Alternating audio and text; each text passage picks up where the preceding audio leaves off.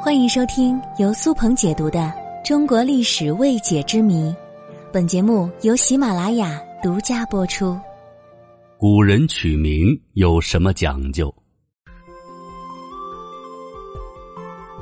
自古以来，人们对取名这件事儿都十分重视，因为名字是家庭教育的起步，同时孩子的名字也饱含着父母的深情厚谊和殷切希望。在注重礼节的古代，取名是一个十分讲究的事情。古人的一生一般会有三个名字，第一个是刚出生时所取的乳名，第二个则是出生三个月之后父亲给孩子取的一个正式的名字，最后一个便是表字，这是古代男子到了二十岁行冠礼的时候取的。而女子则是十五岁行笄礼之时，由家中长辈取字，或者出嫁之后，女子的丈夫给她取字。值得一提的是，古代的帝王和大臣一般还会有第四个名字，那就是谥号，这也曾广泛的通行于汉字文化圈。下面我们首先来说说乳名的起法，在封建迷信社会。人们普遍认为低贱的乳名可以帮助孩子平安长大，因为他们认为阎王爷在勾生死簿的时候会避免勾一些粗俗难听的名字，所以很多人的乳名听起来都会非常的搞笑，比如狗子、狗剩、黑子、黑蛋儿等等。像曹操的乳名就叫阿瞒。但是到了正式起名的时候，那可就严肃认真了。人们会讲究阴、义、和、为的统一，不仅要考虑八字五行阴阳合一，还得有寓意、听感和美感。一般来说，依据男子勇猛坚韧的特征，会选用像英、宏、飞、伟、达这些字取名；而女性取名则多会选用一些加女字偏旁的字。比如说妮、言、静、山等等。值得一提的是，对于叠音取名，不同人观点不一样。有人认为它动听可爱，但是有些人认为它粗俗低贱。举个例子来说，著名诗人陆游有一个女儿叫陆女女，但是这只是他的一个乳名。后来陆游觉得拿不上台面，就给女儿取了另一个名字，叫陆定娘。由此看来，古人对叠音字取名尤为慎重。它虽然盛行一时，但终究没有成为主流。普通老百姓取名都如此讲究，那么皇家取名就更加谨慎了。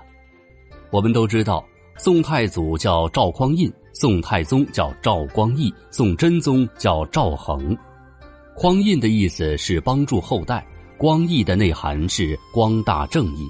而恒就是世世代代永恒不断的意思，这些名字哪一个不是寓意着自己的统治能够稳固的世代相传呢？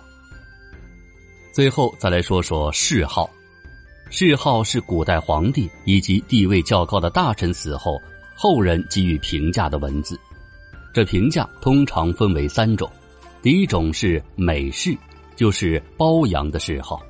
比如汉文帝的谥号中的“文”，就蕴含着经纬天地、道德博文的意思。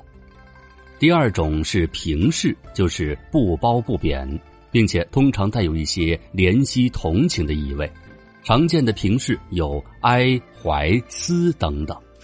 第三种就是带有否定、贬低意味的恶事。最为人熟知的就是隋炀帝的“炀”，炀这就是一个。典型的恶事。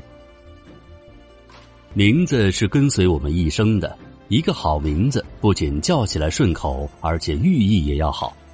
但是每一个时代都有独特的取名潮流，比如说在我国的五六十年代，那个时候人们起名极具革命气息，比如建国初期的人们名字大多都是建国、建华、国强、国庆。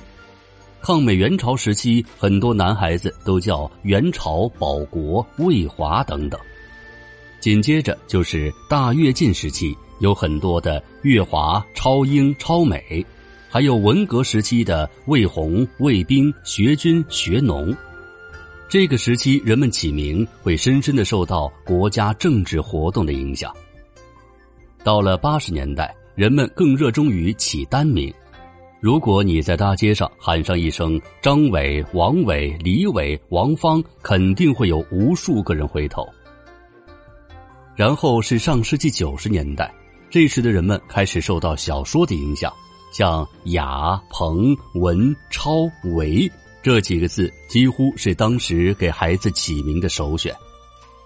然后到两千年之后，出现了无数个子轩、子墨、子涵、浩宇、浩然、宇泽、可心、心仪、诗涵等等。这些名字已经可以和我们当时的张伟、李娜相媲美了。最后做一个小调查，据说在中国，每一个人都认识一个叫张伟的人。那么正在听节目的你，认识张伟吗？